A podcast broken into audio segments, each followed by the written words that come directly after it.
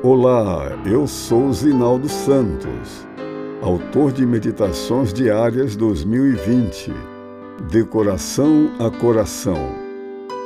19 de abril, domingo. Nobel da Eterna Paz. Bem-aventurados os pacificadores, porque serão chamados filhos de Deus.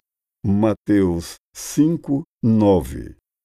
Ao analisar a bem-aventurança sobre a qual refletimos hoje, certo pregador destacou o fato de ela ser a sétima, ordinal do número relacionado à perfeição.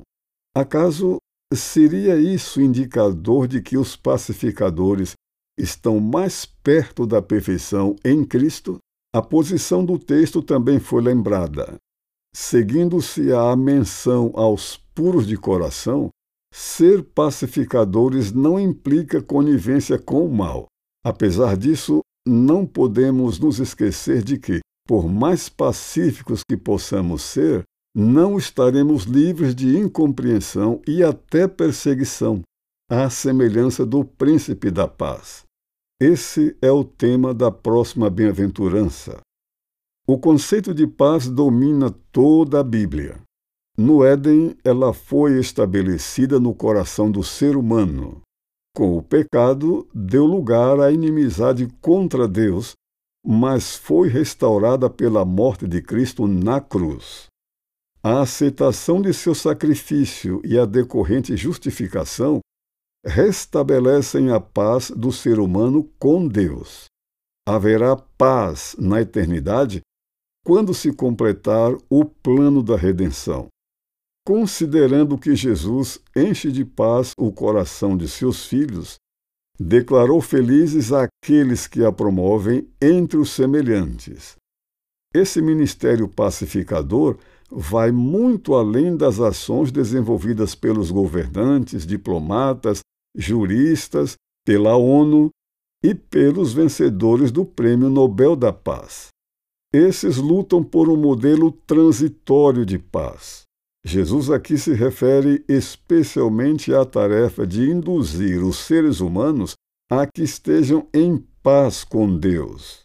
Portanto, os pacificadores mencionados por Cristo oferecem paz divina, real, eterna.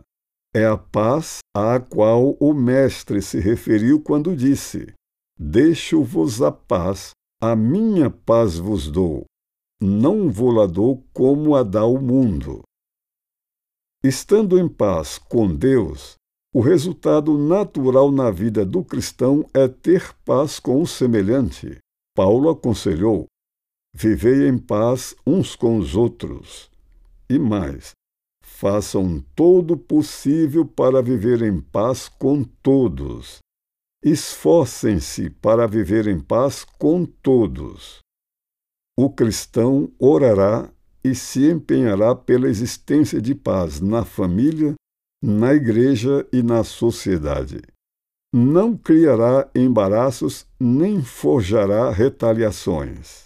Sua disposição de ceder em nome da paz não implica passividade, mas atividade corajosa e persistente na busca do objetivo maior.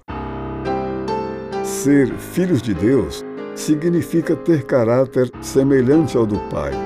Eles cumprem o plano divino de paz entre eles, Deus e os semelhantes.